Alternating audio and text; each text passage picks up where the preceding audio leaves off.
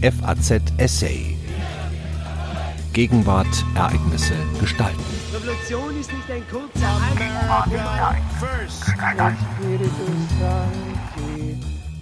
Was ist dran an IM Erika? Wer bei Google oder Twitter nach Angela Merkel sucht, der stößt bald auf IM Erika. Zahllose Nutzer wähnen sich in dem Glauben, dass die Kanzlerin der Bundesrepublik Deutschland unter diesem Decknamen in der DDR für das Ministerium für Staatssicherheit gearbeitet hat. Was ist dran an dieser Behauptung? Eine Spurensuche von Dr. Hubertus Knabe. Wolfgang Ströter mag Literatur, liebt Tiere und fährt Motorrad. Doch wenn es um Bundeskanzlerin Angela Merkel geht, wird er ungemütlich. Deine Dödelpartei, so schrieb er dem stellvertretenden SPD-Vorsitzenden Ralf Stegner via Twitter, ist doch mit Begeisterung IM Erika treu gefolgt. Ich hätte bald gesagt, in den Arsch gekrochen. Wolfgang Ströter ist nicht der einzige Twitter-User, der davon überzeugt ist, dass Deutschland von einer ehemaligen inoffiziellen Mitarbeiterin einer IM des Ministeriums für Staatssicherheit der DDR regiert wird. Sucht man bei Twitter nach IM Erika, stößt man fast täglich auf neue Tweets, in denen davon die Rede ist, dass Angela Merkel unter diesem Decknamen für die Stasi gearbeitet habe. Die Suchmaschine Google verzeichnet dazu sogar mehr als 92.000 Einträge. Was ist dran an den Behauptungen, Angela Merkel hätte für die Stasi gespitzelt? Versucht man dieser Frage nachzugehen, ist es gar nicht so einfach, Klarheit zu gewinnen. Eine Anfrage bei der Stasi-Unterlagenbehörde ergab, dass es zwar diverse Anträge zu Angela Merkel gegeben habe, Stasi-Dokumente mit ihrem Namen seien aber noch nie herausgegeben worden. Zitat Voraussetzung dafür ist die Dokumentation von inoffizieller Mitarbeit in den Unterlagen. Zitat Ende, teilte die Pressestelle mit. Und andere Unterlagen können nur herausgegeben werden, wenn das Einverständnis der Person für eine Einsicht vorliegt. Auf gut Deutsch, in der Behörde existieren keine Dokumente, in denen Angela Merkel als Stasi-Informantin vorkommt. Wenn es keine EM-Akte Merkel gibt, so heißt das nicht, dass es nie eine gegeben hat. In den Wochen der friedlichen Revolution hat die Stasi wichtige EM-Vorgänge in großem Stil beseitigt, zum Beispiel den des letzten DDR-Ministerpräsidenten Lothar de Maizière. Ein Teil davon dürfte in den mehr als 15.000 Säcken mit geschredderten Stasi-Dokumenten stecken, deren Rekonstruktion die Stasi-Unterlagenbehörde bis heute nicht zu Wege gebracht hat. Umso wichtiger ist es, alle sonstigen Dokumente der Stasi zu einer Person in Augenschein zu nehmen. Oft finden sich darin versteckte Hinweise, zum Beispiel, ob jemand beim Staatssicherheitsdienst registriert war und wenn ja, in welcher Eigenschaft. Solche Unterlagen müsste es auch zu Angela Merkel geben. Sie selbst hat nämlich davon berichtet, dass die Stasi sie 1978 anwerben wollte. Außerdem durfte sie zweimal in die Bundesrepublik reisen. Über solche Vorgänge führte der Staatssicherheitsdienst genauestens Buch. Das Problem? Wenn man diese Dokumente einsehen will, muss die betroffene Person dem zustimmen. Da das Stasi-Unterlagengesetz auch Bundeskanzler nicht dazu verpflichtet, Informationen, die die Stasi über sie gesammelt hat, anderen zugänglich zu machen, bleibt das Dossier Merkel eine Blackbox. Wenn die Quellenlage so dürftig ist, fragt man sich umso mehr, warum viele Zeitgenossen dennoch der festen Überzeugung sind, Angela Merkel wäre eine inoffizielle Mitarbeiterin gewesen. Anders als bei Lothar de Maizière ist nicht einmal eine Registriernummer bekannt. Worauf stützen sich also die Vermutungen? Wenn man die einschlägigen Seiten besucht, wird vor allem auf eine Fernsehdokumentation des WDR aus dem Jahr 2005 verwiesen. Bei Recherchen seien Reporter auf ein Foto von Angela Merkel gestoßen, das sich in einer Akte befunden habe, die die Überwachung des DDR-Regimekritikers Robert Havemann dokumentiert. Aus Gründen des Schutzes ihrer Privatsphäre, aber auch im Hinblick auf die Gleichbehandlung bei vergleichbaren Anfragen, habe es Merkel damals abgelehnt, das Bild zur Veröffentlichung freizugeben. In diversen Internetbeiträgen wird daraus der Schluss gezogen, dass sie um 1980 zu den Jugendlichen gehört hätte, die für die Observation des Havemann-Grundstücks zuständig gewesen seien. Manche behaupten auch, sie hätte das Foto beseitigen lassen. Dazu ist anzumerken, dass Angela Merkel seinerzeit nicht jugendlich, sondern bereits 25 Jahre alt war. Zudem setzte das Ministerium für Stadtsicherheit bei Überwachungen dieser Art nicht Jugendliche ein, sondern speziell ausgebildete Observationskräfte. Die zuständige Hauptabteilung 8 führte zwar auch zahlreiche IM, von denen einige auch für Observationen genutzt wurden. Dass Angela Merkel ein solcher Beobachtungs-IM war, ist jedoch äußerst unwahrscheinlich, denn dann hätte sie auch in anderen Überwachungsvorgängen Spuren hinterlassen haben müssen. Bei ihren Observationen fertigte die Stasi tatsächlich Fotos an, allerdings nicht von ihren eigenen Leuten, sondern von verdächtigen Personen. Wer also vor Havemanns Haus fotografiert wurde, hatte sich verdächtig gemacht, weil er sich dessen Haus genähert hat. Merkel selbst hat den Internetseiten zufolge erklärt, ein Kommilitone aus der Havemann-Familie hätte sie damals mit zum Haus von Havemann genommen. Dies klingt durchaus plausibel, da der prominente Regimekritiker oft Besuch von neugierigen Unbekannten erhielt und dessen Stiefsohn ein enger Kollege von ihr war. Fragen wirkt höchstens auf, warum der Besuch für sie keine negativen Konsequenzen hat. Wenn man sich den Fernsehbeitrag ansieht, stößt man allerdings noch auf etwas anderes. Das Foto, das Merkel nicht freigeben wollte, stammte gar nicht von der Stasi. Es handelt sich vielmehr um ihr Passfoto. Der Staatssicherheitsdienst hat es sich aus der Meldebehörde beschafft, nachdem man sie in der Nähe des Havemann-Hauses angetroffen hatte. Das Foto ist im Internet frei zugänglich. Es prangt dort auf einem Dokument, das 1980 von der Ostberliner Volkspolizei ausgestellt wurde. Anders als im Internet behauptet, handelt es sich dabei nicht um Merkels Personalausweis, sondern höchstwahrscheinlich um ihren Führerschein. Pardon, ihre Fahrerlaubnis, denn das Wort Führer war in der DDR tabu. Im Internet findet sich davon auch eine gefälschte Variante mit dem aufgedruckten Zusatz Untergrundskämpferin für den US-Imperialismus. In vielen Veröffentlichungen wird auch behauptet, dass Angela Merkels Vater Anhänger des SED-Regimes oder sogar IM der Stasi gewesen sei. Tatsächlich siedelte Horst Kassner 1954 nach seinem Studium der evangelischen Theologie freiwillig von Hamburg in die DDR über und beteiligte sich als Leiter des Pastoralkollegs in Templin maßgeblich an der Zerschlagung der damals noch gesamtdeutschen Organisation der evangelischen Kirchen. Kassner war Mitglied des Stasi-gesteuerten Weißenseer Arbeitskreises und der kommunistisch gelenkten Christlichen Friedenskonferenz der CFK. Den im EM-Vorlauf Waldhof dokumentierten Anwerbeversuchen der Stasi hatte er sich aber erfolgreich entzogen. Und selbst wenn er EM gewesen wäre, würde dies natürlich nichts über seine Tochter aussagen. Im Internet wird ebenfalls behauptet, dass Angela Merkel von zahlreichen IM umgeben gewesen sei. Daraus wird der Schluss gezogen, dass auch sie für den Staatssicherheitsdienst gearbeitet hätte. Tatsächlich spitzelten wenigstens drei ihrer Kollegen am Zentralinstitut für den Staatssicherheitsdienst, IM Einstein, IM Bachmann und IM Manfred Wey. Mit letzterem teilte sie sich eine Zeit lang ihr Büro. Als Angela Merkel während der Friedlichen Revolution 1989 zum demokratischen Aufbruch stieß, traf sie auf einen weiteren Stasi-Informanten, den ersten Parteivorsitzenden Wolfgang Schnur, IM Thorsten oder Dr. Ralf Schirmer. Im April 1990 wurde sie schließlich stellvertretende Regierungssprecherin unter dem letzten DDR-Ministerpräsidenten Lothar de Maizière, der in MFS-Unterlagen als IM Czerny erfasst ist. Wer von IM umgeben war, arbeitete deshalb allerdings noch lange nicht selbst für die Stasi. Im Gegenteil, wer Pech hatte, einen IM zu kennen, wurde von diesem meist selbst bespitzelt, so auch im Fall Merkel. Mindestens ein Kollege hat großzügig über sie berichtet. Manchmal schrieb der zuständige Führungsoffizier an den Rand solcher Berichte, für welche Diensteinheit die betroffene Person erfasst war. Handelte es sich um einen IM, steht dort meist positiv erfasst um deutlich zu machen, dass die Person ebenfalls für den Staatssicherheitsdienst tätig war.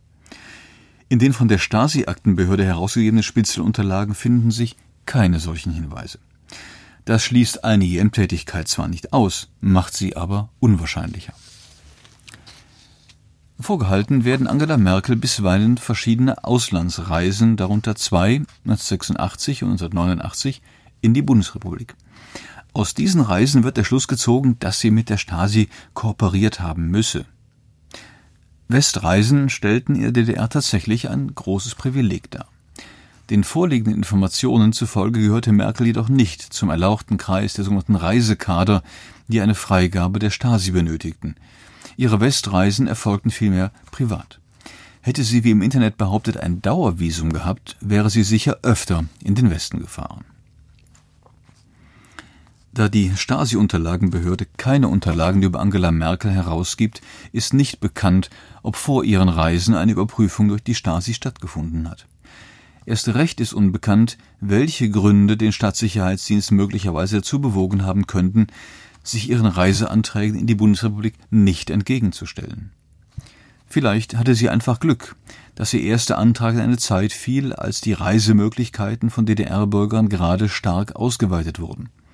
Denn die Zahl privater Westreisen stieg damals stark an, von 139.000 im Jahr 1985 auf 573.000 im Jahr 1986.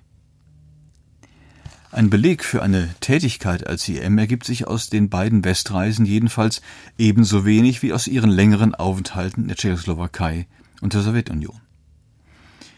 Anlass zu Spekulationen bildet auch die Tatsache, dass Angela Merkel mehrfach nach Polen reiste, allein 1981 dreimal.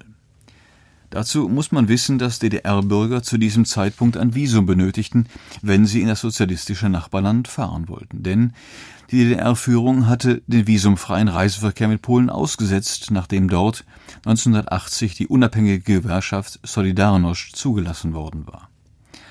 Merkel fuhr aber nicht auf eigene Faust, sondern zusammen mit dem FDJ-Chef ihres Institutes, dem Zentralinstitut für Physikalische Chemie an der Akademie der Wissenschaften und teilweise organisiert vom FDJ Reisebüro Jugendtourist.